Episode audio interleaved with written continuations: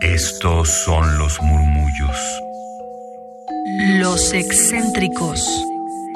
Los olvidados. Los prohibidos. Radio UNAM presenta Gabinete de Curiosidades. una galería de los archivos más extraños que han habitado nuestra frecuencia.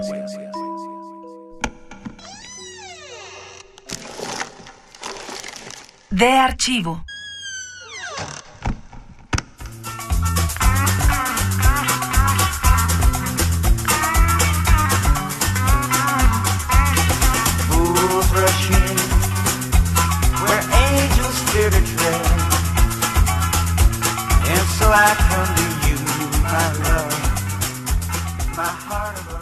¿Qué tal? Sean bienvenidos, bienvenidas a este gabinete de curiosidades. Ustedes son mis almas gercianas que en estos 15 minutos que tenemos van a explorar diversas sonoridades, en esta ocasión en el cine, en el séptimo arte, y conoceremos un trabajo, un mediometraje poco conocido actualmente, pero que es de culto porque sí que en los años 60, 70 fue la gran influencia para varios directores de arte que, que ahora son premiados y reconocidos. Y bueno, ya, ya, ya iremos andando en ello. Yo soy Frida Rebontulet y este mes tenemos un especial también dedicado a todos los radioescuchas, a todas las radioescuchas que nos sintonizan por las frecuencias del 96.1 de FM, por el 860 de AM y por internet en www.radio.unam.mx.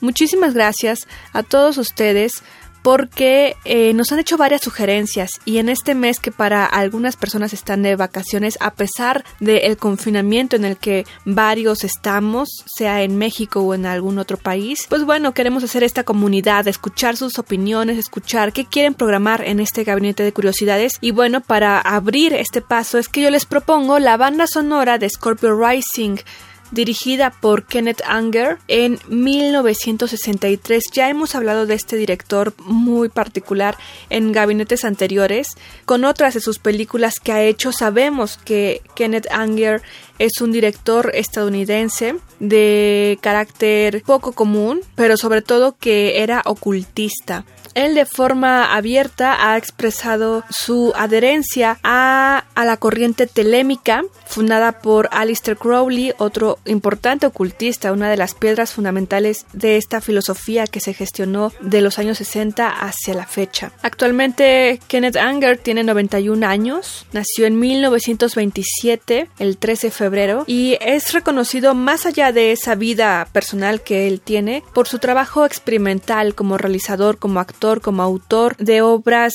audiovisuales, principalmente. Si quieren conocer más de él particularmente, los invito a que exploren nuestro podcast en Gabinete de Curiosidades y busquen Kenneth Anger y lo busquen como Kenneth Anger. Hoy vamos a entrar ya de lleno con uno de sus mediometrajes más importantes. Esta obra se encuentra a la mitad de su carrera como realizador, ya que el primer trabajo que compone parte de su filmografía pues inicia desde 1937 con Fernando del Toro y esta película se encuentra perdida, pero en 1941 comenzó a profesionalizarse en esta área y tener el registro de estos materiales tenía el árbol de Oropel, por ejemplo, de 3 minutos, de ahí fue con Prisionero de Marte, 11 minutos, luego 20 minutos con El Nido, y de ahí fue explorando ese formato del el cortometraje hasta llegar al mediometraje. Si conocen su obra en internet, por ejemplo, que lo pongan en YouTube o en su buscador de videos favorito, van a ver que cada una de estas piezas es particular en su propuesta sonora,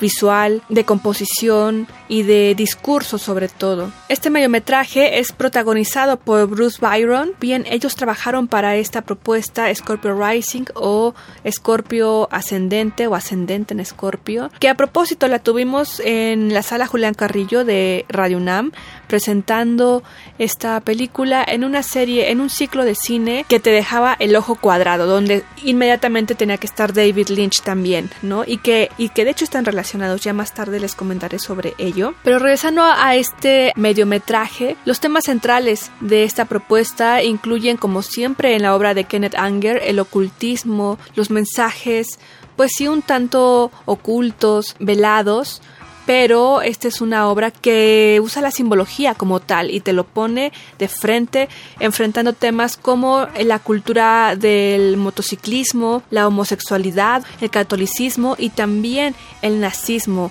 esta corriente de la supremacía blanca en Estados Unidos en esos años, en 1960 particularmente. Y entonces, ¿cómo unimos todas estas imágenes, todos estos conceptos, toda esta teoría en, en, un, en una sola obra? Pues justamente con esta obra de Scorpio Rising, donde no tiene pudor.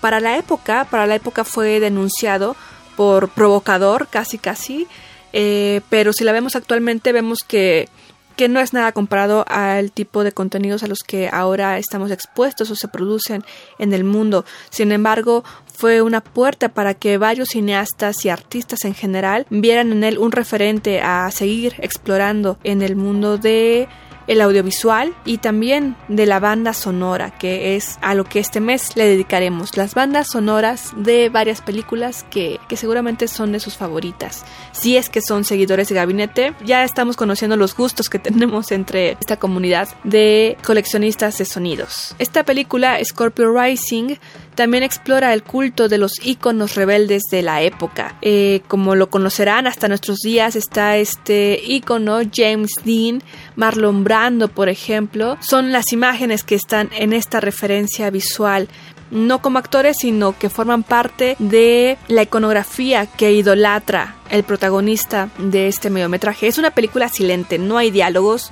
no hay texto, solo hay música. Y es por eso que nos encanta esta propuesta, porque fue de las primeras que se aventuró a esto, no en, no en sí de lo mudo, porque el cine mudo así es como nació prácticamente, sino en tener un soundtrack completamente de rock and roll y generar un discurso a partir de la música si vemos los títulos de las canciones que él iba seleccionando para el desarrollo de su obra, vemos que nos van dando el discurso de lo que está sucediendo también visualmente. Empezamos primero con esta pieza de Full Rush In de Rick Nelson y así es como abre con motocicletas, con brillos y chaquetas este mediometraje de Kenneth Anger. Escuchemos esta primera canción con la que abre el cortometraje y regresamos aquí a Gabinete de Curiosidades.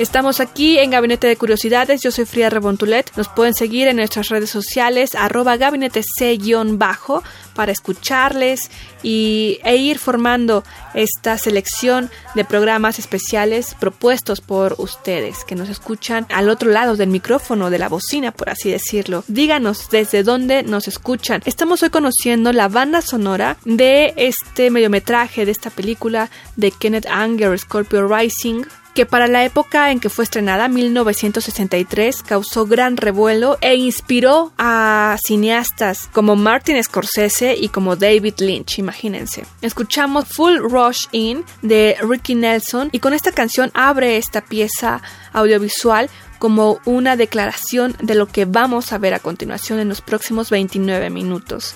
Después viene el soundtrack. Son 13 piezas las que componen esta banda sonora y que cada una, como lo mencionaba hace un momento, va tejiendo lo que visualmente estamos apreciando. Del soundtrack lo que destaca aquí también es la aparición de esta canción ya muy famosa Blue Velvet y que hemos tenido aquí en Gabinete de Curiosidades de Bobby Vinton, la cual es famosa por haber sido usada para la película de David Lynch homónima, del mismo nombre pues, Azul Terciopelo. Creo que en ustedes como en mí ha causado un profundo sentimiento de angustia, de melancolía al recordar esta película de David Lynch, pero fíjense que él se inspiró en esta canción, sin embargo, él la tomó o la copió con toda la intención eh, a modo de homenaje a Kenneth Anger, justamente porque él la conoció cuando vio Scorpio Rising, vio esta película, vio cómo usó la música para describir lo que estaba sucediendo en ese momento. Le encantó tanto que la reapropió, la tomó para usarla y nombrar así su película Blue Velvet. Así que no la vamos a escuchar hoy, porque ya la hemos escuchado en otras ocasiones aquí en Gabinete de Curiosidades. Era más bien un dato curioso. Y ahora vamos a escuchar Part Lights. Esto es de Claudine Clark. Y justamente cuando inicia esta, esta canción, empieza a darse la fiesta, la fiesta entre este club de motociclistas homosexuales que se reúnen para dar rienda suelta a sus deseos, a sus intereses, pero antes de ello vemos como varios hombres de forma oscura y con planos muy cerrados se van arreglando, se van arreglando para este encuentro, la chamarra de piel, el pantalón blanco, las imágenes de James Dean en las paredes de ellos y es así, ¿no? Cuando llegan a este encuentro y suena esta canción Party Lights y la fiesta comienza.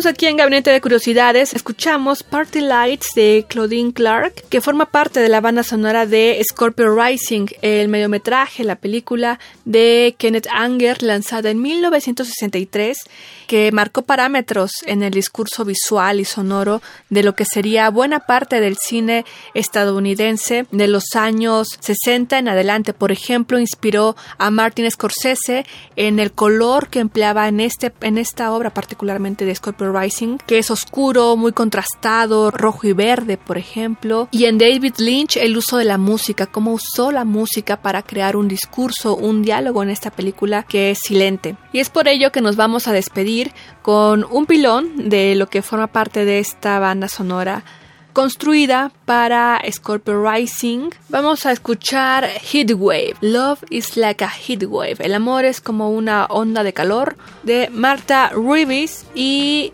de Vandelas.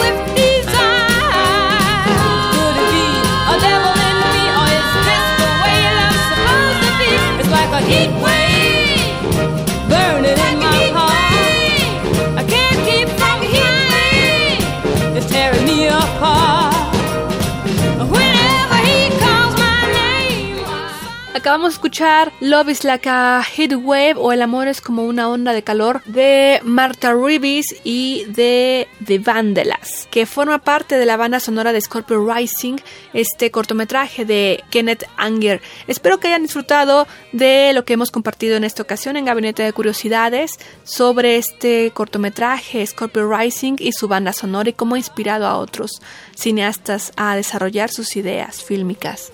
Estamos en Twitter, arroba gabinete bajo yo soy Fría Rebontulet y ustedes son mis almas gercianas que en esta ocasión están aquí descubriendo la banda sonora de Scorpio Rising. Que tengan excelente tarde, día, noche, donde sea que nos estén escuchando. Hasta la próxima.